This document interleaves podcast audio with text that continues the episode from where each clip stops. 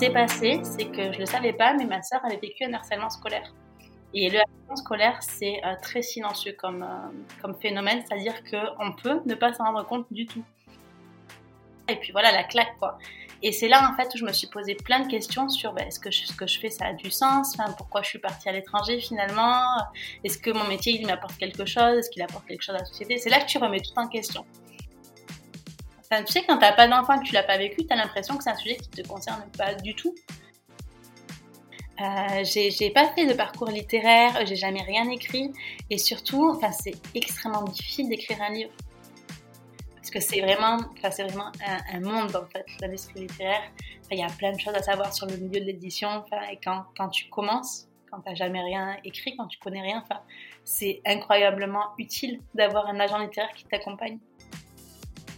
Il faut savoir que c'est très rare en fait pour un auteur qui n'a jamais rien écrit d'être publié. Donc c'est assez incroyable déjà que j'ai eu une, une, agente littéraire de cette, cette envergure qu'il y ait euh, une, une, dessinatrice de cette envergure qui ait fait la couverture et surtout que j'ai une maison d'édition aussi, euh, aussi prestigieuse qui ait eu envie de s'investir sur un sujet qui est quand même un peu politique aussi.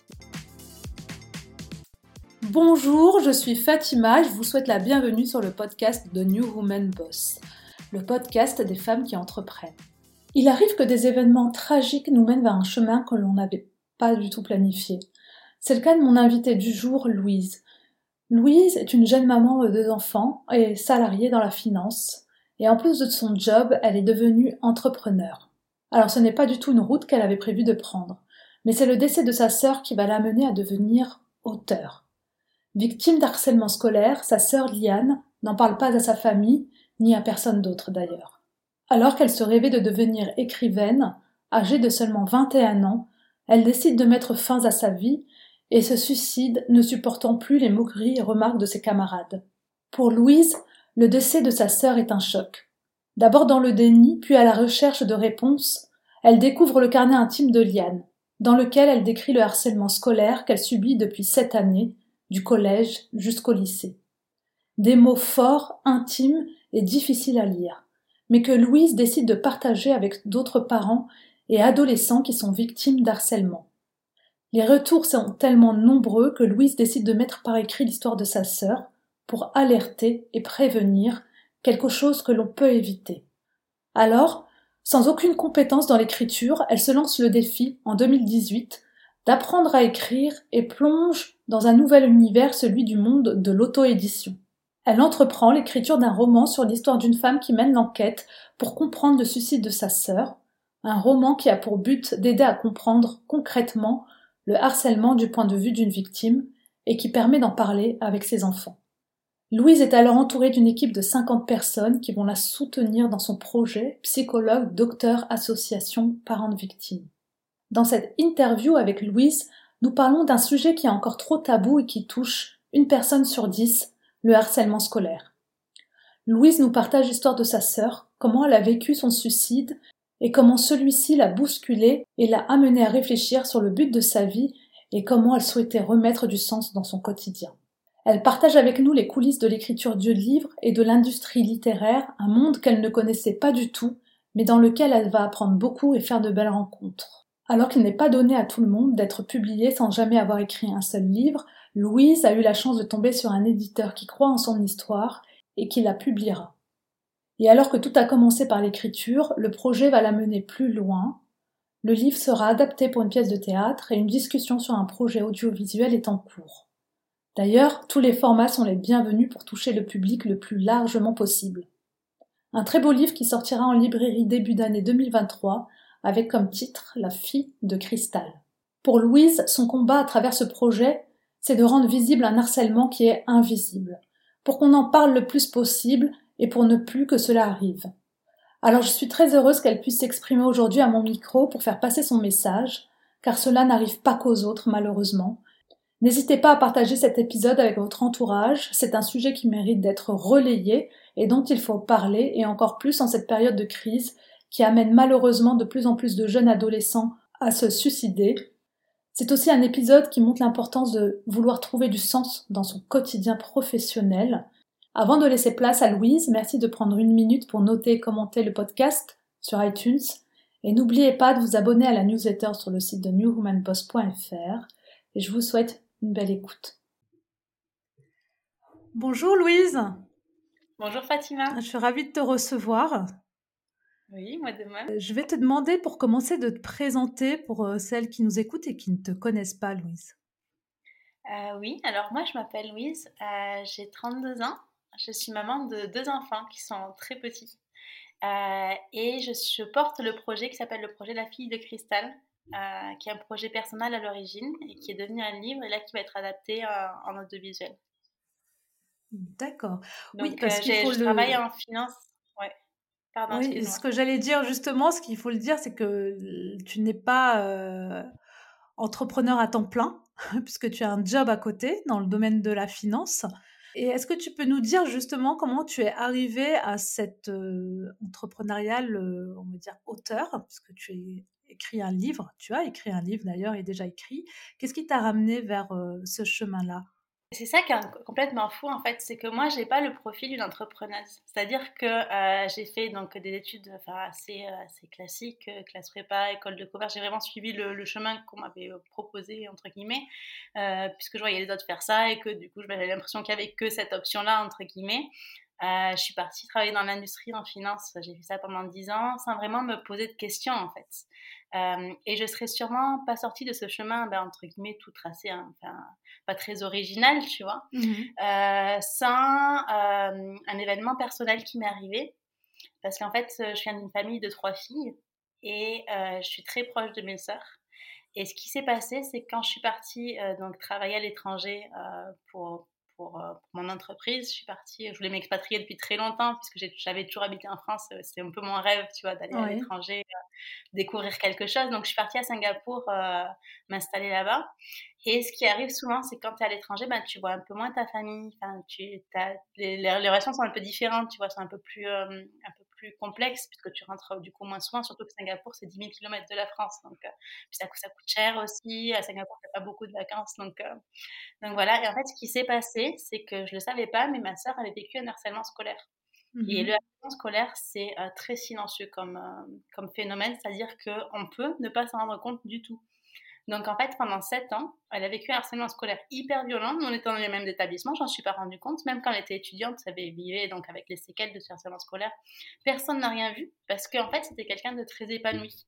Mmh tu sais, elle avait beaucoup d'amis, elle sortait beaucoup, elle était enfin, des, des super études, euh, voilà, du, du, du, sport, du patinage euh, à, à, haut niveau. Et du coup, ce qui s'est passé, c'est qu'un jour, euh, du jour au lendemain, en fait, elle n'en pouvait plus de, ben, des séquelles du harcèlement scolaire, tu sais, de la phobie, euh, euh, le, stress, l'anxiété, tout ça. Et alors, on ne sait pas en fait exactement ce qui, ce qui est arrivé, mais en fait, euh, ben, elle est décédée, quoi. Elle s'est suicidée d'un jour au lendemain. Et moi qui étais à l'étranger, c'était vraiment la grosse claque, parce que j'avais l'impression que tout se passait bien quand on se voyait en France. Ça, tout était, enfin, tu sais, tu vois pas longtemps ta famille, donc tu sors, tu vas au bowling, tu vas au restaurant, tout ça. Mmh puis on était tous dans notre, dans notre petit rythme, dans notre, notre routine en fait. Chacun faisait euh, son métier avec ses amis, tout ça, et puis voilà la claque quoi. Et c'est là en fait où je me suis posé plein de questions sur ben, est-ce que ce que je fais ça a du sens, enfin, pourquoi je suis partie à l'étranger finalement, est-ce que mon métier il m'apporte quelque chose, est-ce qu'il apporte quelque chose à la société? C'est là que tu remets tout en question. Et en fait, euh, c'est un peu cette, cette, claque monumentale que, que, je me suis prise qui m'a euh, ramenée sur le chemin de l'entrepreneuriat. Dans le sens où je me suis dit, ben, en fait, euh, le harcèlement scolaire, euh, c'est pas juste des mots. Euh, en fait, ça touche des vraies personnes. c'est hyper silencieux. Et moi, ce que je veux, c'est faire quelque chose. Et ça, c'est un, point commun d'énormément d'entrepreneurs. C'est cette envie de faire quelque chose, en fait. Mmh on pense souvent que l'entrepreneuriat, c'est business. C'est-à-dire que tu vas faire une entreprise rentable pour gagner de l'argent. Et en fait, ça peut être aussi d'autres chemins. Par exemple, moi, ce que je voulais, c'était défendre cette cause du harcèlement scolaire, faire savoir aux autres que ça existait pour pas qu'ils se prennent la même claque que moi, pour pas qu'ils passent à côté en fait. Parce qu'il n'y a pas de signe. Quand quelqu'un vit avec des séquelles, des troubles, euh, des problèmes de santé mentale, des fois il n'y a pas de cible et il n'y a pas de signe. Et du mmh. coup, si tu n'es pas sensibilisé sur ce que ça peut être, tu passes à côté en fait. Totalement, surtout qu'en plus le harcèlement scolaire, je crois que ce que j'ai vu, euh, ça touche une personne sur dix. Exactement. Donc, c'est énorme, ça veut dire que dans une classe de 30, c'est trois personnes. C'est énorme, ouais. C'est un sujet qu'on entend vraiment parler comme ça en tant que parent de loin par les biais des, journaux ou de la, la télévision. Et on pense souvent que ça peut pas arriver au sein de notre famille, donc c'est pas un sujet donc qu'on aborde assez facilement. Qu'est-ce que tu as découvert justement sur ce sujet d'harcèlement scolaire quand tu as commencé à enfoncer un peu cette porte suite, suite au décès de ta sœur? bah déjà, il y a un biais de normalité, c'est-à-dire que notre cerveau va nous dire que ce qui arrive aux autres, ça peut ne pas nous concerner. C'est-à-dire mmh que tu vas avoir l'impression que c'est impossible que ça t'arrive à toi. Et en fait, ça, c'est c'est le cerveau qui fait ça pour te protéger. C'est la manière dont notre cerveau fonctionne, en fait, le biais de normalité. Ça veut dire que tu vas voir des gens qui ça arrive, mais tu vas jamais te dire ça pourrait être moi. Et il y a quelque chose que tu as dit qui est très juste, c'est que c'est souvent on se dit que c'est les parents qui sont concernés. Mmh moi, j'étais pas maman, si tu veux, j'avais 25 ans, euh, j'avais pas vécu de harcèlement scolaire, personne autour de moi m'avait dit qu'il avait vécu. En fait, c'était pas le cas, tu vois, c'était arrivé à plein de personnes, mais je le savais pas parce mmh. qu'on n'en parle pas. Euh, et du coup, je me sentais tellement pas concernée par ce sujet que je m'étais jamais posé la question en fait. Euh, tu sais, quand t'as pas d'enfant que tu l'as pas vécu, tu as l'impression que c'est un sujet qui te concerne pas du tout. Et surtout, tu as l'impression que les moqueries comme ça au collège, au lycée, c'est juste des moqueries. On se rend pas compte de ce que ça fait, le harcèlement scolaire ou le cyberharcèlement sur les gens. C'est un moment où tu te construis, tu construis ta personnalité. Si tu es impacté de manière régulière tous les jours, en fait, c'est hyper destructeur. Et, et surtout, ce qui, est, ce qui est hyper triste, c'est que du coup, ça te ça te pourrit entre guillemets ta scolarité, mais aussi ta carrière ensuite. Parce que mmh du coup, tu peux pas forcément faire d'études, si tu peux pas te concentrer en cours, si tu es stressé, si tu as des angoisses, c'est vraiment extrêmement difficile. Mmh. Oui, ça s'immisce petit à petit dans la vie de, du jeune, de l'adolescent, euh, dans son quotidien, quoi. C'est dur à vivre. Hein. Donc, oui. Et euh, on n'y pense pas forcément, mais ensuite, bah, tous ces jeunes, ils grandissent et ça, fait des, ça donne des adultes qui vivent avec encore des angoisses. Et c'est extrêmement dur, en fait, à l'âge adulte de dire, mmh. bah, j'ai des phobies sociales, j'ai des anxiétés par rapport au harcèlement scolaire. Surtout que, comme, comme on le dit souvent, c'est une maladie invisible. Mmh. Ça veut dire que tu n'as pas de traces, en fait. Tu peux pas dire aux gens, regardez euh, les blessures que j'ai, parce qu'en fait, c'est à l'intérieur, tu vois. Donc, du coup, euh, c'est un peu comme, euh, comme tu dis, j'ai des douleurs de règles. Enfin, les gens, ils comprennent pas forcément ce que ça peut être et à quel point ça peut être dur, parce que, ben, si, soit ils l'ont pas vécu parce que c'est des, des, hommes ou des, des gens qui l'ont pas, soit parce que comme c'est invisible, et que mmh. la douleur c'est subjectif, bah, c'est hyper difficile de mettre des mots là-dessus. Donc voilà, il y a vraiment un tabou autour du harcèlement scolaire. Et donc c'est ce qui m'a envie en fait de... Ça m'a donné envie de faire quelque chose. Et ce qui s'est passé, il y a eu un, événement déclencheur, c'est que, euh, donc tu sais, quand, quand quelqu'un décède, donc tu vas vider l'appartement, tout ça, c'est pas forcément très très joyeux. Mais euh, dans l'appartement de ma sœur, donc à, à Toulouse, j'ai retrouvé un journal intime. Et dans ce journal intime, elle racontait euh, le harcèlement scolaire qu'elle avait vécu. Et elle racontait extrêmement bien, puisque ma sœur, a rêvé d'être écrivain un jour. D'accord. Tu vois, pourtant, elle avait fait des, une licence de chimie et tout ça, mais, euh, mais elle avait cette passion très forte pour l'écriture. Et son truc, c'était de te dire, un jour, je serai écrivain, tu vois. Mhm. Et donc, moi, je retrouve tous ces textes où elle raconte bah, justement qu'est-ce que c'est le harcèlement scolaire de l'intérieur, pourquoi ça te détruit, et puis elle, raconte aussi comment on se remet en tant qu'adulte, comment ça se passe avec des psychologues, quand tu les rencontres, les plaintes, les plaintes à la police, par exemple, comment quand ils se sont moqués d'elle parce qu'ils comprenaient pas trop ce que c'était un harcèlement, et comment elle a réagi par rapport à ça. Et donc, donc tout ce cheminement. Et ce qui s'est passé, c'est que je l'ai montré ça à d'autres parents, à d'autres jeunes, tout ça. Il y a plein de gens qui m'ont dit, bah, ça nous aide. Ça nous aide de voir euh, ce que c'est, ce, enfin, comment ça peut être à l'intérieur le harcèlement scolaire parce que ça nous permet de mettre des mots sur ce qui se passe. Euh, il y a des victimes qui m'ont dit, bah, du coup, ça m'a permis de voir que ça arrivait à d'autres, mais aussi d'expliquer à mes parents ce que c'est euh, le harcèlement scolaire, par exemple. Mmh. Parce que des fois, tu n'as pas les mots pour le dire. Mais oui, justement, j'allais te demander, est-ce qu'au au cours de tout ce travail-là que tu as fait justement d'écriture, est-ce que tu as, compris pourquoi est-ce que les jeunes qui en sont victimes ont du mal à en parler avec euh, leurs parents, leur entourage? Qu'est-ce qui les bloque? Je l'ai compris après coup, en fait. Et c'est pour ça, en fait, que j'ai ce, ce, très fort désir de partager notre histoire personnelle, alors que pourtant, c'est pas forcément facile, tu vois, c'est un peu Il y a de la culpabilité, il y a, il y a tout c'est un tabou le, suicide de quelqu'un enfin c'est extrêmement dur mais euh, mais je me suis rendu compte qu'en fait euh, tu as des choses qu'on sait il y a des avancées qui te permettent d'expliquer pourquoi la victime ne parle pas par exemple il y a une honte très forte de la personne qui est harcelée qui mmh pense que c'est sa faute qui pense que s'il n'a pas d'amis, si on se moque de lui, c'est parce que c'est sa faute. Qui pense que s'il est différent parce qu'il est grand, parce qu'il est petit, parce qu'il est roux, enfin, pour n'importe quelle raison, il pense que c'est sa faute en fait. Et du coup, il y a une telle culpabilité que les jeunes n'osent pas en parler, ils ont honte.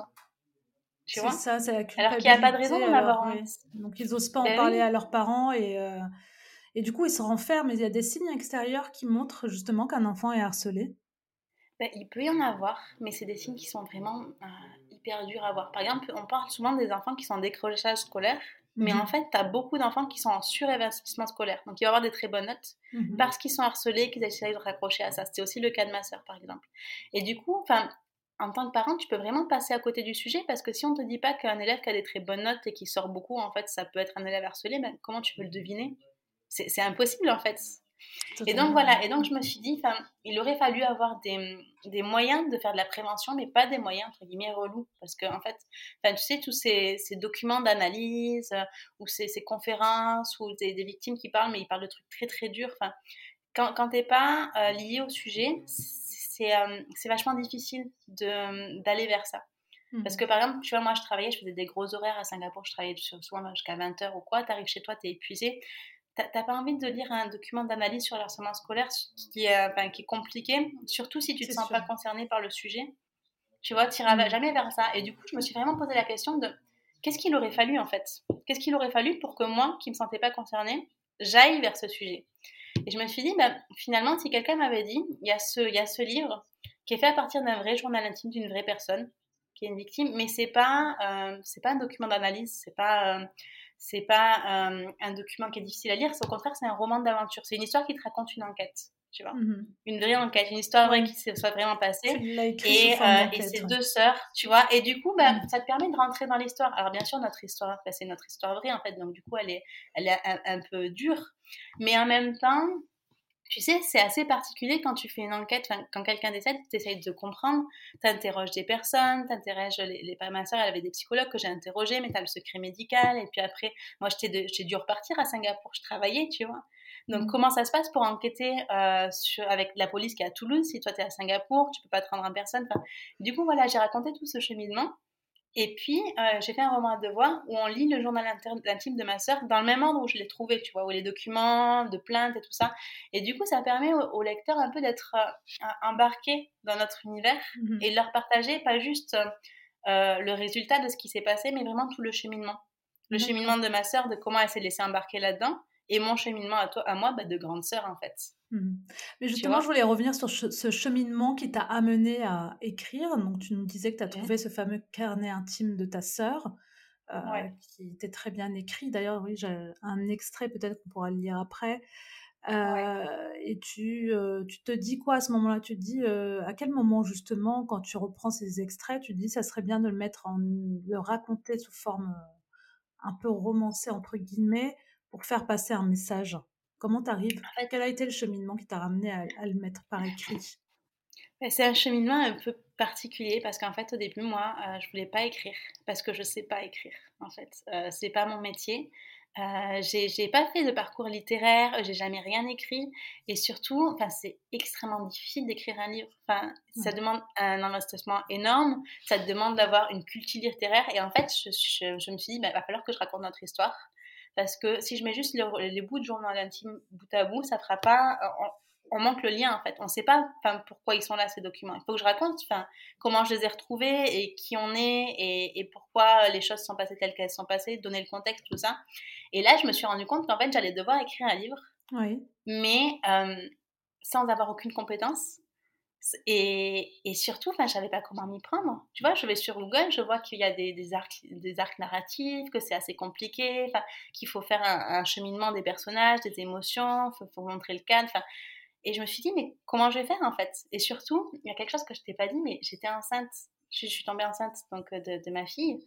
Ah, donc, euh, bah, tu sais, après un moment, ben, rapidement, ben, en fait, t'accouches. Donc, tu as un bébé euh, qui dort pas, euh, toi, tu es là en train d'essayer d'apprendre à écrire. Enfin, c'est la galère, en fait. Mais il y a plein de gens qui se lancent dans des projets euh, bah, qui, ont, des contraintes, mais c'est vrai que c'était pas le, meilleur timing. Et ce qui s'est passé, c'est qu'il y a eu énormément de solidarité. Comme tu le disais tout à l'heure, il y a une personne sur dix qui souffre, euh, enfin qui, a vécu un harcèlement scolaire plus ou moins violent. Mais en général, mmh. c'est des choses assez dures qui se passent. Euh, harcèlement scolaire, c'est un terme générique pour recouvrir ben, plein de situations qui sont vraiment délicates.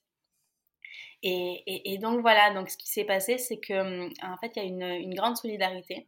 J'ai contacté le référent national du harcèlement scolaire qui s'appelle Bertrand Gardette, qui m'a accompagnée. Euh, il m'a dit bah, comment commencer, euh, comment ce que pouvait faire, et puis surtout j'ai contacté des auteurs, euh, dont une personne en particulier, puisque ma sœur travaillait avec une, une, dame qui a le prix Goncourt, qui était un peu sa mentor, en tout cas qui lui donnait beaucoup de conseils. Mmh et, et, je l'ai contactée, et elle m'a dit bah, tu peux essayer comme ça, va voir tel document, va voir tel livre, tu vois. Et puis de, de fil en aiguille, en fait, euh, j'ai commencé à faire quelque chose. Alors, c'était pas parfait, c'était un draft, mais euh, il y a beaucoup de gens qui m'ont aidé sur ce process. Et, euh, et c'est ce qui m'a permis, en fait, d'avancer petit à petit. Mais comme font les entrepreneurs, en fait, en tâtonnant, tu finis par arriver à quelque chose et puis après bah, tu l'améliores et puis tu l'améliores et puis tu l'améliores encore et puis il y a des personnes qui sont copywriters qui m'ont aidé à, à, relire les dialogues, tu vois, à, comprendre ben, dans quel ordre tu racontes une histoire vraie. Il y a mille manières de raconter une histoire vraie, en fait.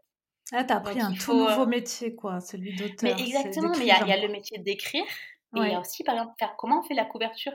Tu vois, c'est tout bête, mais un livre, il faut une couverture. Et au début, moi, je voulais faire de l'auto-édition, je ne savais pas que j'allais être édité par un vrai éditeur. Donc, euh, j'ai contacté bah, des étudiantes de l'ESSEC en leur disant ben, voilà, vous avez 21 ans, euh, ma soeur, elle avait 21 ans, voilà comment, euh, comment ça s'est passé, voilà comment ça s'est terminé, vous voulez écrire un livre, j'essaye de faire quelque chose. Je leur ai dit est-ce que vous voulez pas m'aider pour la couverture? Et du coup, ils ont fait des brainstorming autour du harcèlement scolaire, ils en ont parlé entre eux, ils ont fait des drafts. Et on, a, on, est, on allait voir, donc tu vois, c'est. c'est la couverture de Marc Lévy que j'aimais beaucoup avec un cerf-volant. Et on mmh allait voir cette dessinatrice en lui disant bah, on a ce projet pour parler du harcèlement scolaire, est-ce que vous voulez pas nous aider? Et elle, travaille qu'avec des grands auteurs, tu vois. Moi, j'ai mmh. des personnes, j'avais rien écrit. comment tu vas être crédible ou légitime, tu vois? Et puis en tant que femme, tu as souvent un syndrome de l'imposteur. Donc, mmh. quand tu es compétent, alors quand tu pas compétent, je te raconte. C'est encore pire. et finalement, donc tu vois, elle nous a, elle nous a aidés, ils ont travaillé, ça a fait une couverture à la fin. Pour elle est très sympa la couverture. Ouais. Finalement, elle a dit un peu. Elle a été sensible en fait à l'histoire. Elle a été sensible en fait à l'histoire. Oui, euh, alors euh, tu as plein de, de règles de, pour, pour faire l'édition en fait. Enfin, faut connaître, par exemple, c'est tout bête, mais le format du livre que tu veux faire. Ouais. Et il y a plein de formats, il y a des formats types, euh, il y a des formats pour différents types de livres. Tu as des couleurs à utiliser en fonction du genre. Et donc, ça n'existe pas un genre euh, où tu mets un, roman policier, en même temps c'est une histoire vraie, en même temps c'est un journal intime. Donc tu vois, il y a eu pas mal de, ah, oui. de réflexions, tu vois, parce que tu es sur des clous en fait. Donc il y a tout qui à inventer. Ah oui, pour euh, pouvoir le classer, on ne sait pas trop dans, dans quoi le, le, mettre, dans quel genre le, le classer du coup. Parce qu'il y avait les trois en même temps. Genre, si tu veux choisir. Tu obligé, ouais. D'accord. Et pour le pour comment comment sera le titre, si tu mets le titre en haut ou en bas, en fonction du type de livre que c'est, il y, a plein de règles en fait. Mmh. Puis tu dois tu dois faire une demande pour un ISBN par exemple, donc le, le, code qui est derrière le livre, donc tu vois ce, ce code là, il faut demander à l'avance mmh. euh, le numéro qui va être unique euh, partout dans le monde. Et puis tu as, plein d'autres choses en fait. As comment t'écris un résumé c'est pas forcément évident, tu vois, tu dois savoir à qui tu t'adresses. Puis j'ai fait un projet Ulule donc pour présenter euh, ça aux gens, donc un projet de levée de fonds. Euh, donc du coup, bah, j'ai dû apprendre à communiquer. Ouais. Justement, tu, avant d'arriver comme... Euh avant d'arriver au projet Ulule, donc du coup, tu pars du carnet intime, tu commences à écrire cette histoire, euh, on va dire que bon, qui est inspirée de, de votre histoire vraie, hein, avec des extraits du, du, journal de ta sœur. Et ensuite, donc tu es aidé, heureusement, donc du coup autour de toi par des personnes euh, dans l'écriture de livres. Donc là, tu te formes en même temps hein, à l'écriture, euh, à la façon dont on écrit un, livre. Et puis, euh, bah, tu fais, vous êtes à la couverture. Donc tout ça, tu le fais toute seule? Tu, tu vas dans le, comment dire, tu te concentres sur cette réalisation, sur ce projet-là seul, en te faisant aider autour de toi avant d'arriver à la campagne Ulule? Exactement, mais j'ai aussi euh, beaucoup parlé avec des victimes du harcèlement scolaire pour comprendre ce que c'était, mmh avec des associations, avec des professeurs, avec des parents. Et en fait, ça a fait une communauté, sans vraiment que je construive une communauté, tu vois. Souvent, j'entends des gens qui disent, je voudrais construire une mailing list, je voudrais construire euh, euh, un, public qui me suive sur un projet. Moi, c'est le contraire qui s'est passé. C'est qu'en faisant des recherches, en cherchant à comprendre comment je pouvais faire sur ce projet, ben, ça, ça, a ramené des gens qui m'ont dit, ben, on te donne un coup de main, puis naturellement, tu te donnes des nouvelles, en fait. Tu t'appelles, tu dis, ah ben, tu m'as aidé à choisir une qualité de papier, euh, puisque je savais pas, en fonction du papier, tu peux avoir un livre gros ou petit ou fin, ou des fois le papier est un peu transparent. Enfin, mmh. c'est vachement compliqué. Puis tu as différents types d'encre. Enfin, Tu sais, quand tu fais de l'auto-édition, tu dois tout apprendre en fait. Donc, bah j'ai trouvé un imprimeur, il m'a dit bah, quel, quel, type d'encre vous voulez, euh, quel est le, le taux d'absorption de, du papier. Enfin, toi, toi, tu es là, tu essaies de faire votre livre et tu te dis mais comment je C'est impossible en fait. on est dans l'inconnu total, on, ne sait pas. Ouais, c'est impossible. Et puis tu sais, je faisais des, des, des meetings avec l'imprimeur, donc là, il faut convaincre un imprimeur que tu vas imprimer bah, moins de 5000 exemplaires. Enfin, tu vois, c'est parce qu'ils n'ont pas envie en fait au départ. Euh, c'est un coût pour eux, en fait, de faire des, petits mmh. nombres, euh, de travailler avec des, nombres professionnels, tout ça. Donc, ils te demandent est-ce que vous voulez des cahiers cousus, des cahiers collés? Moi, je savais qu'un livre pouvait être cousu ou collé, tu vois. Tu, tu, le sais, c'est dans la tranche. Oui, ça, c'est. Mais euh, ah, qu'est-ce que ça fait dire, tu vois? Et donc, du coup, des fois, mmh. faisais des meetings avec plein de professionnels, puis moi, j'étais là en visio, puis je parlais de trucs et je me disais, mais de quoi on parle en fait Tu vois, c'est hyper, euh, hyper casse-gueule. Et en même temps, ben, petit à petit, on a fini par construire quelque chose qui tourne. Et alors, il s'est passé un truc, c'est que donc j'ai lancé ce projet Ulule donc pour voir un petit peu ben, comment percevaient les gens euh, euh, ce, type d'histoire en fait, si ça résonnait avec eux, si vraiment j'allais pouvoir aider des personnes. Mmh et, euh, et c'était incroyable parce qu'il y a genre, ça, a été 8500 euros qui ont été collectés. Sur un objectif de combien? Je crois que j'avais mis 7000 euros, mais vraiment comme ça. Ouais, pour, pour voir. 7000 et en fait, peut-être pour euh, payer tous les coûts d'imprimeur et tout ça, non? Bah, les coûts d'imprimeur, euh, de, dessin, de design du livre, le papier, euh, les gens qui avaient aidé à relire, parce que la plupart étaient bénévoles, mais il y en a aussi qui étaient des professionnels, donc qui sont un taux horaire mmh assez, assez élevé quand même. Puis pour faire un livre, il faut beaucoup d'heures, donc tu vois, ça commence bah à, vraiment à vraiment chiffrer. Et puis, euh, et puis j'étais pas encore sûre que je voulais mettre euh, des extraits du journal intime de ma sœur sur Internet. Enfin, tu sais, j'avais un peu ce, ce, j'avais besoin de temps en fait. Du coup, euh, mmh. j'ai présenté ce projet Ulule sans mettre une seule ligne du livre. Donc tu vois, c'est vraiment, les, les, gens ont aimé le projet. Tu vois. Oui, en fait, tu des juste le projet. Ouais. J'ai vu, ouais, tu racontes juste, juste le projet. Il y a juste un petit extrait que tu as mis euh, ouais, deux, deux, trois lignes, je crois. Deux, trois lignes, si tu veux bien, je peux les lire, parce que j'ai trouvé très, très joli. Donc, c'est extrait du carnet intime de ta sœur qui écrivait euh, Pendant les nombreuses années de mon enfer, je n'ai jamais été frappée. J'aurais bien aimé pourtant. J'aurais aimé prendre des coups, avoir des bleus et des plaies. J'aurais aimé avoir des blessures pour pouvoir les montrer au monde en disant, en hurlant, regardez ce que je vis. Ça n'a pas été le cas. Je n'ai été blessée qu'à l'âme. Je n'ai jamais osé en parler à l'époque. Intimidée, je n'osais pas répliquer, j'avais trop honte pour aller voir le personnel du collège et je n'en parlais pas non plus chez moi. Et plus je m'embourbais dans le silence, plus il était compliqué d'en parler. Donc ça, c'est l'extrait qui était donc sur la campagne euh, Ulule où tu parles euh, effectivement de, de ton histoire, euh, Exactement. ta sœur. Et je pense que les gens, ils ont été très sensibles, ont aimé le projet et c'est d'où le succès. En tout cas, la campagne a bien marché puisque l'objectif a été dépassé. Euh. Exactement, ouais. Mmh. Mais, euh, mais c'est vrai que j'avais cette, cette, envie très forte de pouvoir aider d'autres personnes. Et pour moi, c'était très important de passer par un projet Ulule pour voir en fait si effectivement, en avançant dans cette direction, euh, ça allait pouvoir aider d'autres jeunes à s'exprimer et d'autres parents à comprendre ce que leurs enfants pouvaient vivre. Oui. Puisqu'il y a tel tabou qu'en fait, il y a très peu de personnes qui s'expriment bah autour de ce on, sujet. On le, on le ressent là à travers cet extrait, on le ressent à travers l'extrait du carnet d'intime de ta sœur, c'est que vraiment il y a pas le il y a une souffrance mais elle n'en parle pas elle reste dans ce silence. Donc j'imagine que cette campagne aussi euh, donc ça a fait réagir euh, des personnes qui ont dû venir vers toi justement parce qu'ils avaient vécu ce genre de choses.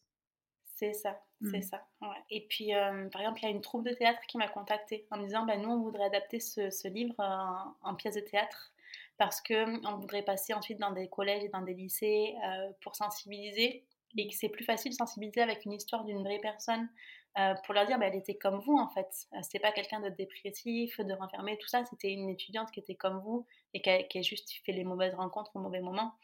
Euh, et, et, donc voilà, et donc du coup derrière, bah, tu as toute l'adaptation. Comment tu adaptes un livre en, pièce de théâtre, tu vois? Mmh, Tu voulais faire des parties dansées, comment tu danses un extrait de texte? Tu vois, il y a toutes ces questions-là qui sont encore, C'est encore autre chose, là. Tu es dans le livre, tu arrives dans autre chose. Et oui, et donc comme tu le dis, en fait, ça a donné la visibilité euh, qui a permis à plein de personnes de venir vers moi et on s'est posé la question de comment on fait. Et puis après, on s'est dit, bah, on va collecter de l'argent avec ce livre, avec ce projet. on va le reverser donc à une association, puisque le but, c'est vraiment qu'on aide concrètement l'avancée au harcèlement scolaire, donc sensibiliser, mais aussi apporter des fonds pour qu'on puisse faire des choses concrètes euh, via des associations. Moi, je ne suis pas une association, je voulais vraiment reverser à une asso qui irait sur place dans les collèges et dans les lycées mmh pour faire des choses, tu vois. Tu voulais relancer euh, le. Tu veux reverser, pardon, donc les.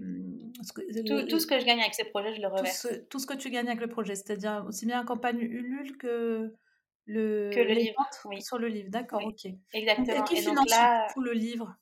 C'est toi? Qui finance? Oui, j'ai investi beaucoup, d'argent en fait. Et en plus, tu vois, j'ai des enfants. Ça a un coût, hein, j'imagine quand même, d'éditer un livre même à 5000 exemplaires, tu me disais? C'est ça? Ouais, ouais. Minimum, hein? Parce que quand tu veux éditer un livre, il faut un minimum, ce que tu disais tout à l'heure, avec un imprimeur. Donc, il, faut, un minimum. et ils vont pas en dessous de combien? Ils vont pas en dessous de combien? C'est minimum combien, ça pardon? ça, ça, dépend en fait, puisque euh, il y a aussi beaucoup d'imprimeurs qui veulent pas travailler avec toi si tu n'es pas un professionnel de l'édition. Parce qu'ils savent, et ils ont raison, que euh, ça va être la galère en fait. Parce que, mmh. par exemple, tu vois, moi, j'avais pas compris que la mise en page d'un livre, c'était énormément de travail et de temps.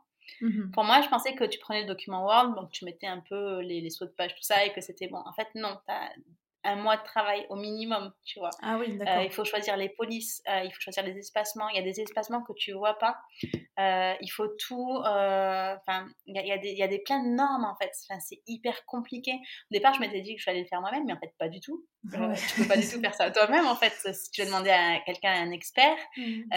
et puis tu fais pas de la mise en page sur Word j'utilise InDesign. Euh, donc, c'est des formats particuliers, ça demande d'avoir un logiciel. Enfin, tu vois, comme je te disais, en fait, d'un projet, euh, ça m'a amené à, me professionnaliser sur plein d'aspects euh, qui étaient inattendus, en fait.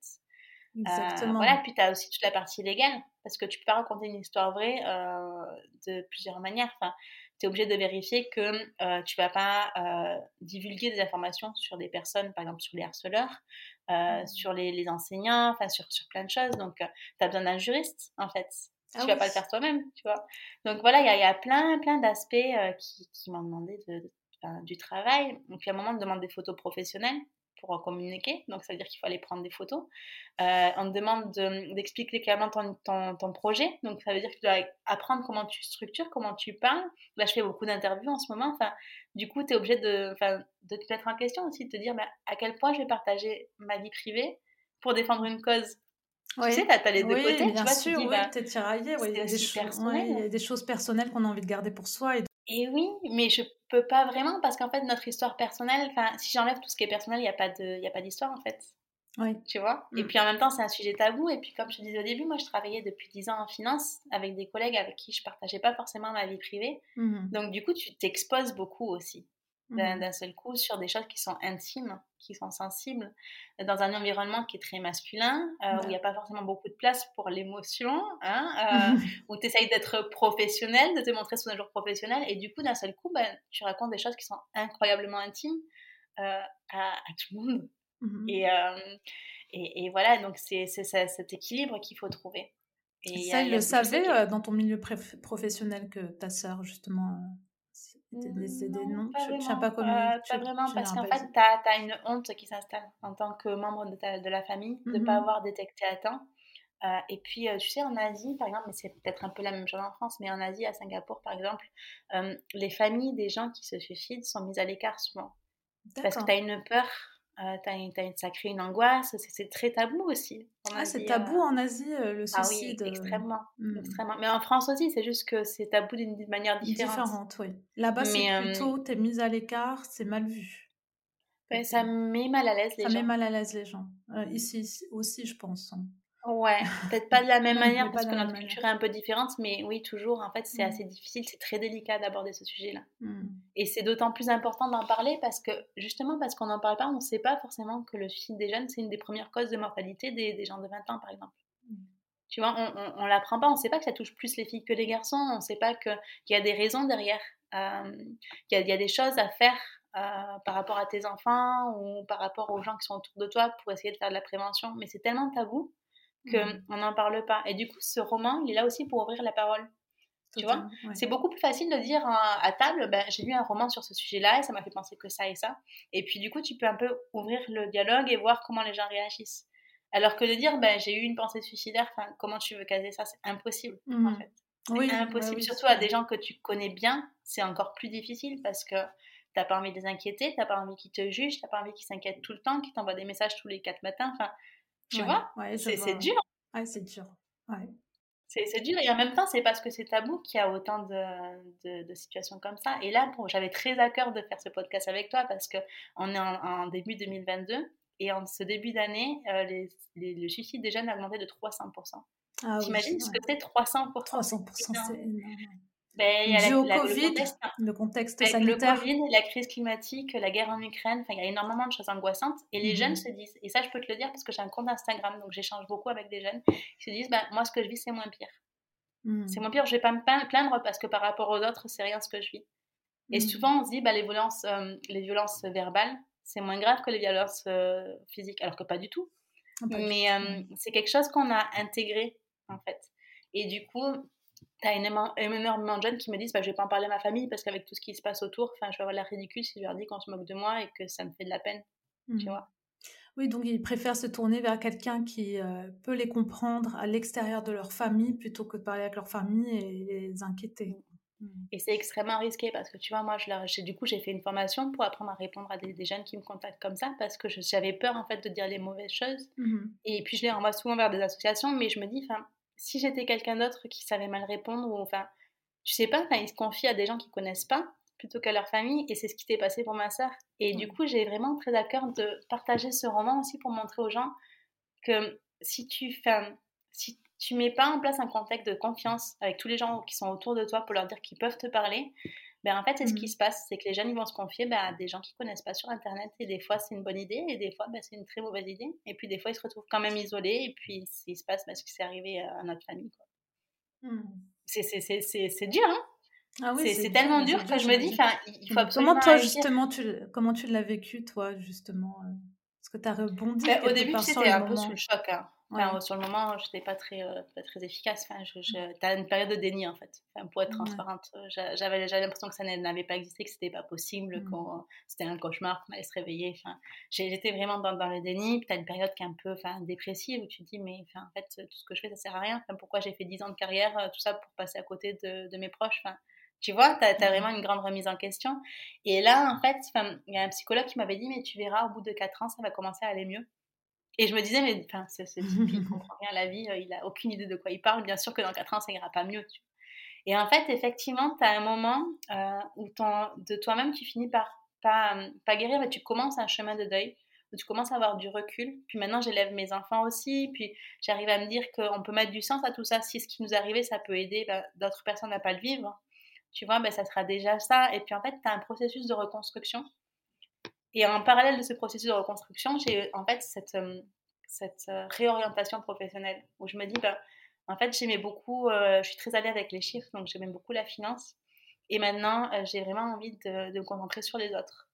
Donc, je suis en train de me former à la diversité et à l'inclusion. Je fais le programme de Stanford qui est en ligne, en fait, qui permet d'apprendre ce que c'est la diversité, l'inclusion, pourquoi on a peur des autres, comment on fait pour avoir une cohésion sociale, pour pas mettre à l'écart ceux qui sont différents. Donc, c'est un peu le harcèlement scolaire, mais en version euh, professionnelle. En entreprise, oui.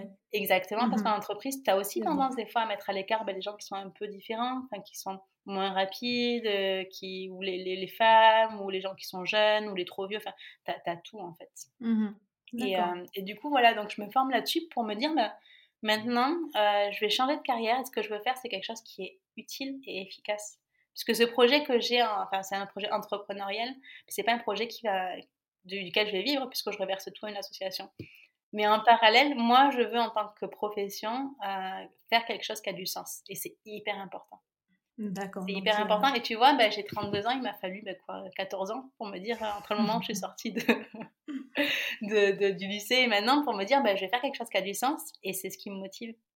Mmh. Et donc, un projet entrepreneurial, finalement, ça peut tout changer aussi euh, pour ta carrière.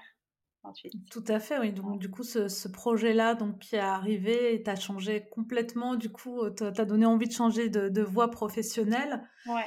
Donc, du coup, tu as lancé la campagne Ulu, donc je reviens juste là-dessus. Donc, euh, tu as appris justement aussi à communiquer là-dessus, parce qu'il a fallu en faire la promotion. Et euh, ça a abouti à quoi après derrière? J'imagine, tu m'avais dit, je crois, à, un éditeur du coup, et, puis à d'autres rencontres. Oui, en fait, j'ai euh, une agente littéraire qui s'appelle Marie Lanurian, donc qui est, qui est, une femme extraordinaire, euh, vraiment très très brillante, euh, qui connaît tous les, les, les dessous de l'industrie littéraire que je connaissais pas du tout, donc qui m'a un peu bah, accompagnée. Mmh. Parce que c'est vraiment, c'est vraiment un, un, monde en fait, l'industrie littéraire. Enfin, il y a plein de choses à savoir sur le milieu de l'édition. Enfin, et quand, quand tu commences, quand tu n'as jamais rien écrit, quand tu connais rien, enfin, c'est incroyablement utile d'avoir un agent littéraire qui t'accompagne. Parce que du coup, bah, tu évites bah, toutes les erreurs, entre guillemets, que tu peux faire quand tu connais pas. Pour même ne serait-ce que pour choisir un éditeur, tu vois, j'ai eu plusieurs propositions d'éditeurs et enfin, j'aurais pas vraiment su choisir sur des bons critères si j'avais pas eu une agente euh, qui, qui était là pour, euh, pour, me guider, quoi. Et donc maintenant, je commence donc avec la maison d'édition, mais il faut savoir que entre le moment où ton, ton livre est accepté, ton manuscrit, mmh et le moment où le livre sort, il se passe pratiquement un an. Et un an, c'est court en fait. Ça passe moi, vite. Et qu'est-ce qu'on fait pendant une année Du coup, on en fait la promotion, c'est ça?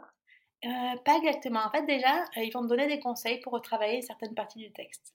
Donc, euh, tu as des allers-retours en fait avec ton éditeur. Et puis après, ah ben, tu sais, tu as tout ce qui est mise en page, euh, la couverture qui va être ré réadaptée, tu as des normes à respecter, euh, tu as, plein de choses. Et là, je commence à peine, tu vois, ce cheminement euh, dans, le monde de l'édition, mais je pense qu'au fur et à mesure, j'ai envie de partager ce que c'est euh, sur mon compte Instagram pour raconter aux gens, en fait, quand tu as un projet que tu veux communiquer, donc sous format livre, que tu commences avec une maison d'édition, qu'est-ce qui se passe? Oui. Et pour leur raconter, en fait, chaque étape, parce que pour moi aussi, c'était un peu mystérieux, tu vois. Et maintenant, je le vois de l'intérieur et je découvre des choses qui sont pas tellement loin de ce que j'avais imaginé. Le nombre de personnes qui travaillent dans le milieu de l'édition, c'est incroyable. Oui. Il y a plein de métiers dont on ne soupçonne pas l'existence. Et donc, je te disais, la mise en page, par exemple, qui s'appelle maquettiste, en fait. C'est un métier extrêmement complexe avec beaucoup de normes, avec des logiciels qui sont assez compliqués à utiliser, avec plein de choses. Et donc, la maquettiste qui a fait mon, mon livre, donc auto-édition, elle m'a expliqué au fur et à mesure ce qu'elle faisait. Et à chaque fois, j'étais fascinée. Parce que je me disais, enfin, moi, on va faire une mise en page, ça prendra quoi Trois jours, une semaine? Et en fait, enfin, au bout de cinq semaines, on était loin d'avoir fini. Parce qu'il y a vraiment beaucoup de choses à, à ouais. voir, à faire. Et, euh, bah, et, ouais. et, et, voilà, et donc du coup, voilà, c'est un, une aventure, euh, c'est une aventure éditoriale. Et puis derrière, euh, on a un projet d'audiovisuel, en fait. Donc je travaille avec un, un producteur pour regarder comment est-ce qu'on pourrait adapter euh, ce livre en film, puisque le but c'est de sensibiliser des jeunes. Comme tu le sais, il ouais. y a des jeunes qui lisent. Et il y en a qui des... préfèrent des vidéos. Exactement, ouais. Donc ça serait sous forme de... Donc tu as été contacté, c'est suite euh, toujours à cette campagne Ulule que tu as été contacté euh, par un producteur non, ou c'est l'éditeur qui t'a mis en contact euh... J'ai plusieurs liens. En fait, on m'a mis en relation avec euh, différentes personnes. Puis il y a des gens qui viennent vers moi aussi, qui travaillent dans le, dans le milieu audiovisuel. Il y en a qui travaillent euh, pour la télévision, il y en a qui travaillent pour le cinéma. Il y a aussi des personnes de Netflix avec qui j'ai échangé et qui ont été extrêmement bienveillantes par rapport à, à ce sujet. Mm -hmm. et, euh, et, donc voilà, et donc là, on commence à, à voir ce qu'on peut faire en fait. Euh, ça va être une adaptation en film, ça va être un documentaire, ça va être un, un projet de sensibilisation, puis il y a différents acteurs. Mais tu, tu, vas rire, en fait, je vais aussi, aussi avoir une agence audiovisuelle parce que bah, c'est vachement compliqué. Ne serait-ce qu'un contrat audiovisuel, je ne le savais pas, mais il faut des mois pour le faire. Tu as plein de pages, tu as plein de choses. Ouais, là, il faut être fou, accompagné aussi, quoi. C'est un autre il faut métier vraiment être encore. accompagné. Ouais. Ouais, c'est vraiment un métier et c'est même plein de métiers différents qui sont derrière. Donc, et c'est un privilège en fait de découvrir euh, ce milieu-là parce que quand t'es pas, euh, quand tu baignes pas dans le milieu euh, de l'audiovisuel, euh, quand tu ne connais rien, c'est en fait un monde assez obscur. Mmh. Et j'ai découvert qu'en fait, euh, ils sont vraiment en recherche de scénaristes femmes. Ah, d'accord. C'est-à-dire que euh, y a, y a, enfin, souvent, bah, il y a des personnes comme moi qui se disent, bah, c'est inaccessible en fait quand tu connais rien à ce domaine. Et en fait, ils cherchent des femmes pour les former euh, dans le milieu audiovisuel parce qu'il y a beaucoup d'hommes en fait. Et maintenant, il, faut, il, il va falloir qu'il y ait plus de diversité. Et donc, ils, ils, forment, il y a plein de bourses, il y a, il y a plein de jeunes femmes qui se lancent, qui font des choses brillantes et qui sont jeunes, mais qui, qui, sont compétentes et qui sont efficaces et qui sont motivées, qui donnent la niaque, tu vois. Et je commence à échanger avec elles autour de ce projet et je me dis, mais waouh, quel, quel, monde fantastique mmh. de, de l'audiovisuel, quoi. C'est fou. Ils cherchent, ils cherchent quoi? Ils cherchent particulièrement des scénaristes femmes, c'est ça? Ouais, des enfin, auteurs. Cas, les, des cas... plusieurs qui m'ont dit ça. Alors, des mmh. auteurs, je sais pas. Mais en tout cas, des euh, scénaristes. Hein. Mais des scénaristes, il en manque cruellement. Mmh. En France et en Europe en général, il en manque cruellement. Euh, mmh. Parce que ben, il n'y avait pas beaucoup de femmes qui se dirigeaient vers, cette, euh, vers ces voies-là. Mmh et, et, puis ben, maintenant, il y a vraiment une demande de toutes les plateformes de, de, mettre en avant des scénaristes hommes, mais aussi des scénaristes femmes. D'accord, très bien. Et tu nous qui est bien, pour les gens qui hésitent à se lancer, c'est l'occasion. S'il y a des gens qui ont ben envie de, de, tester, mais oui, c'est sympa, c'est chouette. Hein. C'est un travail qui est sympa aussi, quoi. Ouais, c'est passionnant. Ah, c'est très passionnant. C'est un, univers à part. Hein. Mais bien sûr, il y en a qui me parlent de. Enfin, hier soir, j'étais avec une fille qui était ici à, Copenhague, qui, fait un tournage, donc ici, du coup, aussi à Copenhague, la nuit. Mmh qui me raconte comment ils mettent, euh, ils, mettent en place les, les, scènes, tu vois, le, les décors, euh, et puis elle me racontait un peu bah, comment ça s'est passé pour ce livre, comment ils allaient le, décliner, enfin, ce qu'elle qu pensait qu'en termes d'étapes on allait suivre. Et elle te raconte aussi comment ils filment la nuit, donc eux ils filment de minuit à 4 heures du matin. Donc tu vois, c'est assez incroyable, tu vois. Puis elle te raconte bah, tous les métiers qu'il y a derrière que tu ne soupçonnerais pas. C'est euh, vraiment très intéressant. Ouais. D'accord. Donc, tu as été contacté par quelqu'un de l'audiovisuel. Euh, peut-être tu as partagé avec Netflix, donc ça pourrait être intéressant. Ça pourrait être euh, diffusé sur la plateforme sous forme de documentaire. On, échange juste un petit peu pour l'instant. C'est ouais, on ne sait jamais. c'est vrai euh, que ça pourrait aller assez loin, quoi. Donc, c'est bien. Ben, tout ce qui contribue finalement à sensibiliser, c'est important parce que au bout, c'est ce qui va aider les gens à parler. Et si tu libères la parole sur un sujet comme ça, tu sauves des vies. Exactement, oui. C'est vraiment pas anodin du tout et ça permet de rentrer vers ce sujet-là un peu plus facilement, mmh je pense. Et donc, j'ai vraiment très à cœur de continuer ce projet, même si tu vois, à côté, bah, je travaille, j'ai des enfants. Enfin, mon fils, il a un an, enfin, il ne dort pas. Euh, ma fille, elle a trois ans, elle ne dort pas non plus. Tu vois, tu te réveilles, tu es crevé, tu travailles. Euh, après, tu dois préparer le repas, ranger ta maison, puis tu as ce projet en plus.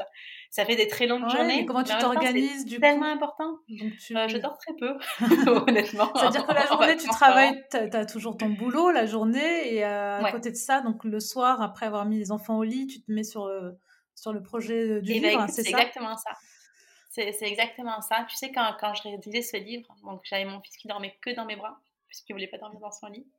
Euh, et comme beaucoup de, de femmes, en fait, j'ai commencé mon, mes projets entrepreneuriaux au moment où j'avais des enfants, ce qui est un timing vachement délicat parce que bah, euh, bah, physiquement, tu es fatiguée, en fait, et tu es, mmh. moins disponible.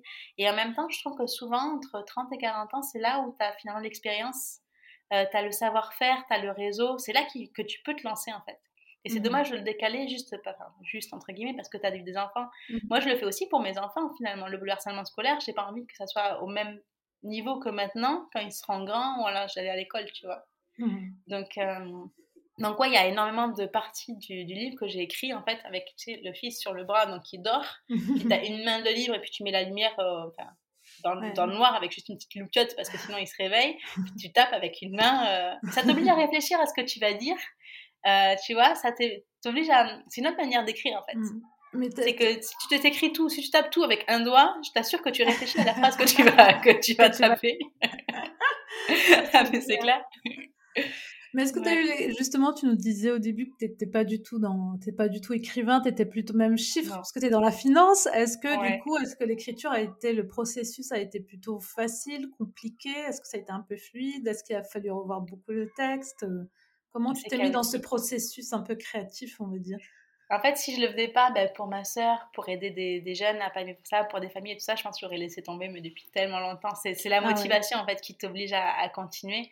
Et, et, à un moment, tu sais, tu es crevé. Quand, quand je venais juste d'avoir le bébé, des fois, j'avais qu'une demi-heure de livre dans la journée. Et j'avais le choix, en fait, entre aller manger, me doucher ou écrire. Et des fois, je choisissais écrire et je me disais, mais oh là là, mais je suis encore en mmh. pyjama, il est 16h et j'écris pour un livre qui sortira peut-être jamais. Enfin, c'est idiot, tu vois. Et en même temps, j'avais tellement la, la motivation de me dire, mais c'est ce qu'il faut faire. Ah, ça vaut le coup, je vais m'accrocher, je vais continuer ce projet jusqu'au bout. Et, tant pis, je vais, j'ai payé les, les, impressions d'avance, j'ai payé ça une fortune et je me disais, j'investis pas pour mes enfants, tu vois, je, dépense de l'argent alors que j'ai deux enfants en bas âge pour un projet qui aboutira peut-être pas, mais j'avais tellement envie que les choses changent sur ce sujet que je me disais, bah, c'est ce qu'il ce qu'il faut faire, tu vois. Et donc, tu me demandais bah, pour l'écriture comment ça s'est passé, mais en fait, au début, j'ai juste repris en fait mon, mon propre carnet intime puisqu'au fur et à mesure de ce qui se passait, je notais en fait. On est tel jour, euh, voilà comment je me sens, j'ai contacté la police à tel endroit, ils m'ont donné telle réponse, j'ai rendez-vous à tel jour.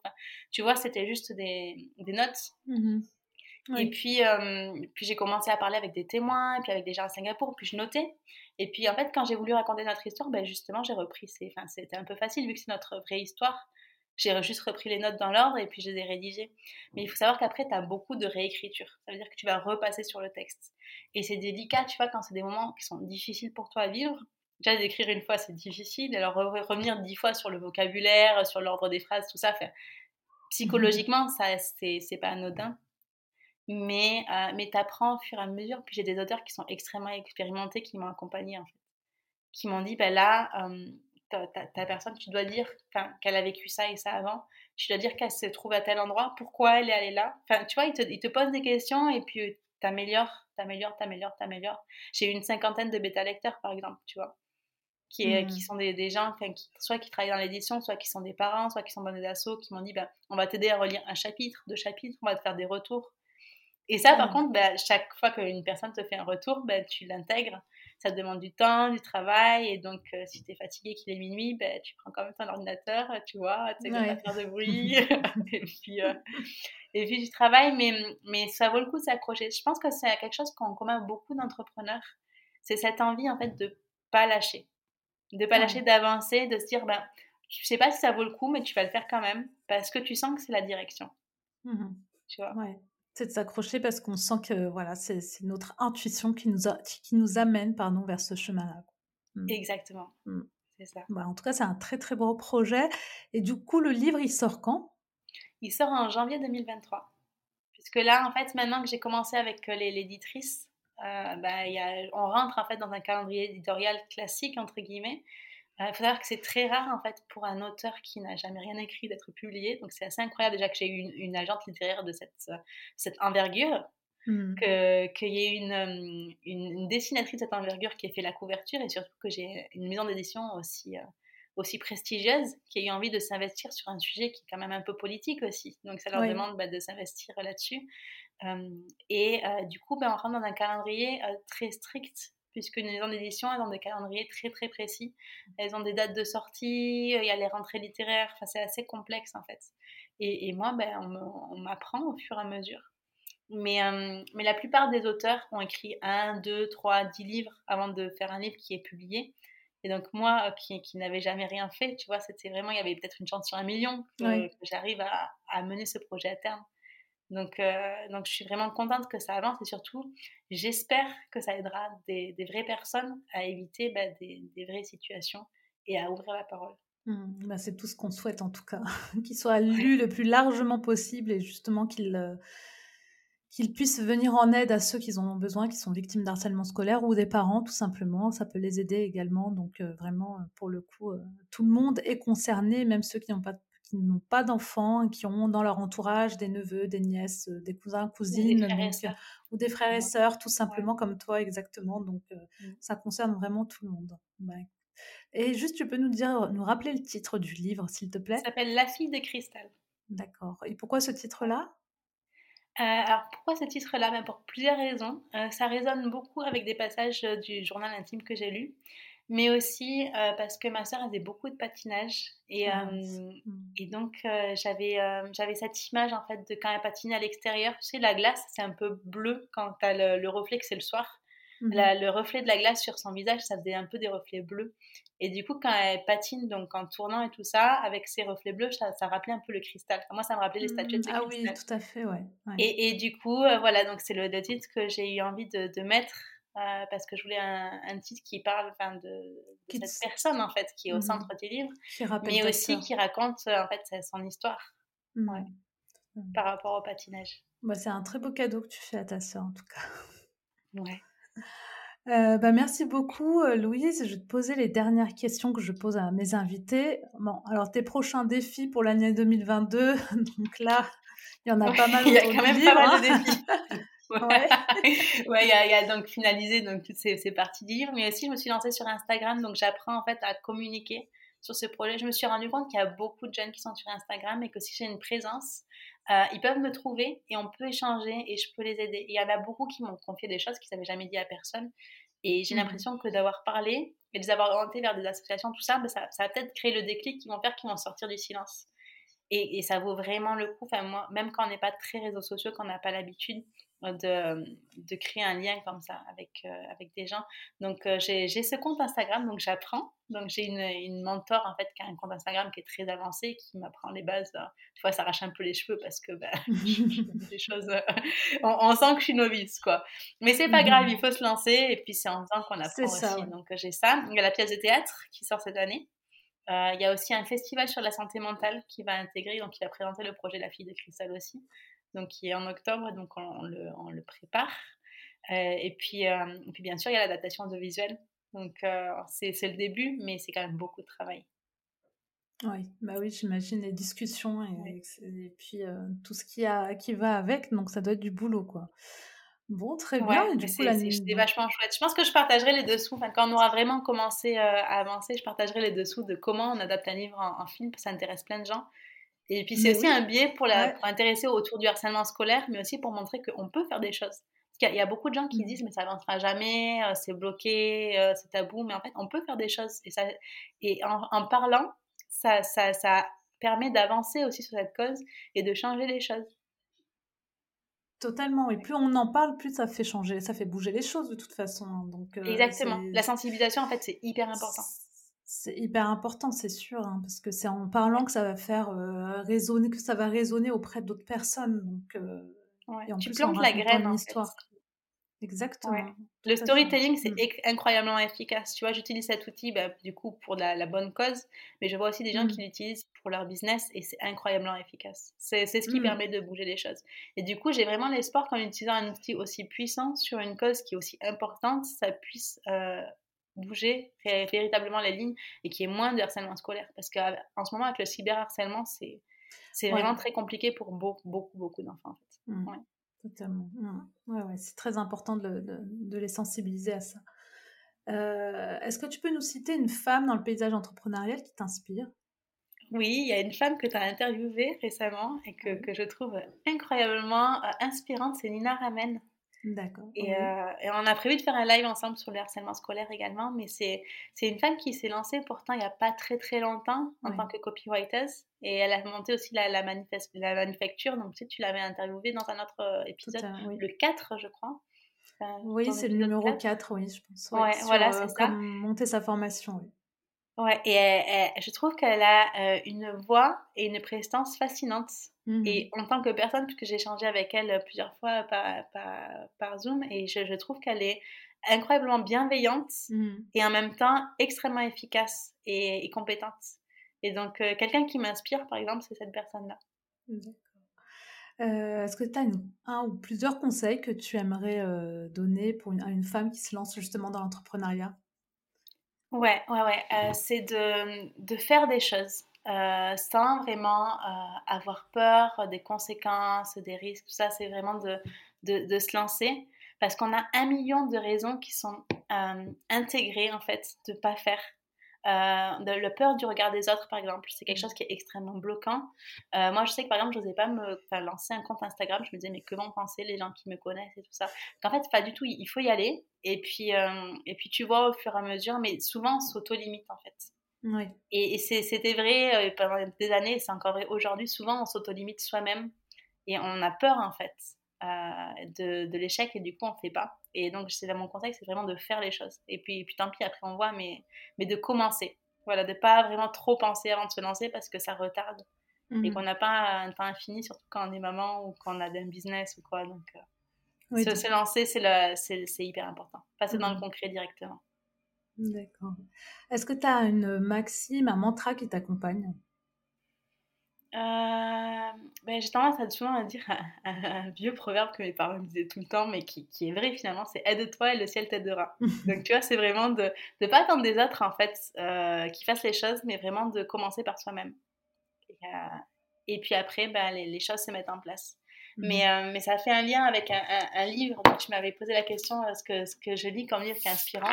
Il y a ce livre qui s'appelle Réfléchissez et devenez riche que, que j'avais pas, enfin, qui était sur mon déjà depuis mille ans, que je lisais pas parce que je me disais se dire quand même, enfin, redevenir riche, enfin, c'est vraiment pas mon objectif. Mais en fait, ça t'apprend comment être riche à l'intérieur, tu vois, à avancer dans tes projets, à te lancer, euh, tout ce qui est visualisation. Mmh c'est, ils en parlent d'une manière qui est vraiment euh, intéressante et ils utilisent aussi beaucoup de storytelling. Et on en parlait tout à l'heure, mais euh, c'est, ils le font d'une manière qui est vraiment très inspirante et qui peut être adaptée à beaucoup de business. Donc c'est vraiment un livre que je conseille. D'accord. Euh, tu peux nous donner le, titre? Non, je l'ai pas lu. Ça s'appelle Réfléchissez et devenir riche. C'est bizarre comme livre, hein. euh, comme, comme, titre, mais euh, c'est en plus c'est un vieux livre. Je sais pas quand est-ce qu'il est sorti, mais je pense que ça, ça a au moins 50 ans ça. première parution 1937, bah, tu vois. Ah, c'est dans les, dans les vieux livres, je crois qu'il y a les meilleurs conseils. Hein. Ouais, non, non, c'est passionnant. Mmh. passionnant et vraiment très inspirant. Et je pense que s'il y a un seul livre de développement personnel à lire, ça, ça devrait être celui-là. Mmh, et ça n'a rien à voir avec devenir riche, en fait. Je sais pas pourquoi ils ont mis ce titre-là, mais euh, ça n'a rien à voir. C'est carrément autre chose. C'est plutôt du développement personnel, quoi. Exactement. C'est comment tu construis? Ouais, voilà. Comment tu construis, euh, tu développes tes idées, tes projets? D'accord. Ok, bah, je le mettrai dans les notes. Euh, du coup, bah, tu as répondu à ma question, le livre qui te... que tu recommandes souvent. Bah, merci beaucoup, Louise. Si on veut t'écrire, du coup, on peut te retrouver, je crois, sur ton compte Instagram, la fille de cristal. La fille point de cristal. D'accord, la fille point de cristal. Je pense que tu communiqueras sur le compte Instagram sur la sortie du livre. Hein. donc, on a dit. Oui, et surtout. En euh, début 2023, janvier, février 2023 à peu près. Mais en attendant, donc, il y a plein, plein d'activités justement qui vont se passer, de projets autour du livre. Donc, euh, le, donc le théâtre, Bientôt, je vais raconter bah, les dessous de l'auto-édition. Les dessous de l'auto-édition. Tu vas raconter Le projet Ulule aussi, comment ça s'est passé. Euh, bah, je pense que je vais faire juste des, épisodes de une ou deux minutes où je vais juste raconter aux gens bah, comment ça s'est passé. Par exemple, comment on lance Sur Instagram toujours hein, Ouais, sur Instagram. D'accord, ok. Parce que j'apprends ce format et aussi parce que c'est très euh, interactif et que je trouve ça passionnant en fait de pouvoir échanger avec des vraies personnes euh, autour du, thème du harcèlement scolaire et aussi bah, il y a plein de personnes qui me donnent des conseils et j'ai vraiment besoin de conseils aussi pour avancer. C'est comme ça que j'ai fait depuis le début et, mmh. aussi pour donner des nouvelles parce qu'en fait il y a pratiquement 500 personnes maintenant qui m'ont donné un coup de main sur ce projet donc ça me permet aussi de, bah, de leur dire où on en est, de leur mmh. raconter ben, ce qui se passe. Par exemple, là, on commence avec un éditeur, ce qui, ce qui va se passer concrètement, la pièce de théâtre, comment on la prépare, mmh. euh, la partie audiovisuelle aussi, comment on va faire pour euh, décliner un livre, enfin, créer, tu sais, ce qui s'appelle un, ours. Donc, en fait, c'est le, synopsis mmh. et, choisir les acteurs, les décors. Donc, j'ai envie de partager tous ces, côtés cachés, en fait, puisque pour moi, c'est nouveau et du coup, ben, je me dis c'est l'occasion de, raconter ce qui mmh. se passe. Oui, bah oui, d'avoir les, dessous, les coulisses. Donc ça, ouais, et puis il y a peut-être des gens qui ont envie de se lancer aussi, qui ont envie d'écrire un livre et qui se disent bah, comment ça va se passer pour si mmh. j'ai envie de le, le, me présenter sur Ulule, pour trouver un éditeur, si j'ai envie de trouver un agent. donc c'est utile aussi de partager de, mon vécu parce que je me dis ça pourrait aider d'autres personnes à suivre le même chemin s'ils en ont envie. Exactement. Donc partager cette aventure euh, entrepreneuriale avec d'autres, euh, c'est hyper intéressant. Bah, en tout cas, merci de l'avoir fait euh, avec moi aujourd'hui. C'était vraiment très riche. Euh, sur un sujet pas facile, mais euh, donc ça prouve que donc euh, bah, il y a des moments dans la vie qui peuvent nous amener totalement vers un autre chemin, une nouvelle voie et, et vers un vers un métier, enfin vers un projet entrepreneurial plutôt qui nous tient à cœur et qui nous qui nous parle en fait. Exactement. Mmh. Bah merci. merci Fatima. C'était un plaisir d'échanger avec toi. avec plaisir et je te laisse du coup le mot de la fin, Louise. Alors, le, mot de la fin, euh, j'ai envie de dire, euh, c'est par rapport au temps qu'on a le soir. Parce que souvent, le soir, on arrive et on est fatigué, on n'a pas forcément envie de faire beaucoup de choses, mais c'est un temps hyper précieux. Et juste en prenant une demi-heure euh, enfin, le, soir, au lieu de regarder un film et de faire son projet, ça permet d'avancer extrêmement vite et extrêmement loin. Donc, le mot de la fin, ce serait de, quand, quand, vous avez un peu de temps le soir, même si c'est qu'une demi-heure à consacrer à vos projets, à ce que vous avez vraiment envie de faire, ça vaut le coup de le faire en fait. Mmh. Ça, vaut le coup, c'est même 10 minutes, même un quart d'heure euh, pour avancer sur ce qu'on a vraiment envie de faire. Euh, c'est tellement important. On n'a pas forcément besoin de se lever très tôt. Tu sais, il y a le Miracle Morning et tout ça, mais on n'a pas forcément besoin, si on n'est pas lève tôt, de se lever très tôt, mais garder un quart d'heure pour faire son projet. C'est une routine qui se met en place et puis après, ça se développe et c'est la clé, en fait, pour, pour tout lancer derrière. Donc, euh, le mot de la fin, c'est d'utiliser ce temps, entre guillemets, perdu des fois sur Internet, à faire des choses qui ont de la valeur pour soi. D'accord, bah, merci pour ce mot de la fin, je suis totalement d'accord. C'est ce que je fais pratiquement tous les soirs. Mais c'est pour ça que tu es entrepreneuse peut-être. c'est ça, ouais. en tout cas, euh, ouais, ça, ça, demande du temps, c'est du temps en fait. Mais après, quand on est passionné, donc ça va. Ça va, c'est clair. Oui. je te bah, souhaite une bonne journée, Fatima. Merci à toi. À bientôt. À bientôt. Vous êtes encore là? Ne partez pas. Si vous avez écouté l'épisode jusqu'au bout, c'est que l'interview vous a forcément plu. Sachez, en tant qu'auditeur, que vous avez un rôle important à jouer. Vous pouvez faire en sorte que le podcast continue et s'améliore. Mais pour cela, j'ai besoin de votre aide. Et pour ce faire, rien de plus simple. Il vous suffit de prendre une toute petite minute pour noter et commenter l'épisode sur iTunes. C'est vraiment pas grand chose, mais c'est tellement important pour moi. Je vous invite aussi à vous abonner à la newsletter sur le site de newwomanboss.fr pour rester au courant des derniers épisodes et sachez que je suis à votre disposition pour échanger. Vous pouvez me retrouver sur Instagram ou sur LinkedIn. Merci encore d'avoir écouté l'épisode jusqu'au bout et je vous donne rendez-vous la semaine prochaine avec une nouvelle invitée. Très belle semaine à vous